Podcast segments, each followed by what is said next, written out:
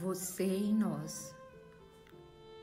Espíritos eternos, estamos hoje no ponto exato da evolução para o qual nos preparamos com os recursos mais adequados à solução de nossos problemas e tarefas, segundo os compromissos que abraçamos, seja no campo do progresso necessário ou na esfera da provação retificadora.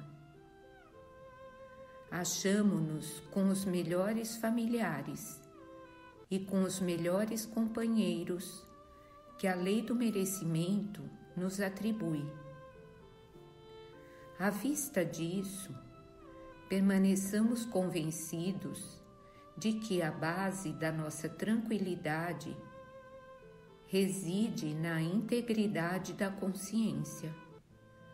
Compreendamos que todas as afeições ou problemas em nossa trilha de agora constituem débitos de existências passadas que nos compete ressarcir e que todas as facilidades que já nos enriquecem a estrada são instrumentos que o Senhor nos empresta, a fim de utilizarmos a vontade própria na construção de mais ampla felicidade por vindoura e entendamos que a vida nos devolve aquilo que lhe damos. Na posse de semelhantes instruções, valorizemos o tempo, para que o tempo nos valorize e permaneçamos em equilíbrio sem afetar aquilo que não somos em matéria de elevação, conquanto reconhecendo a necessidade de aperfeiçoar-nos sempre.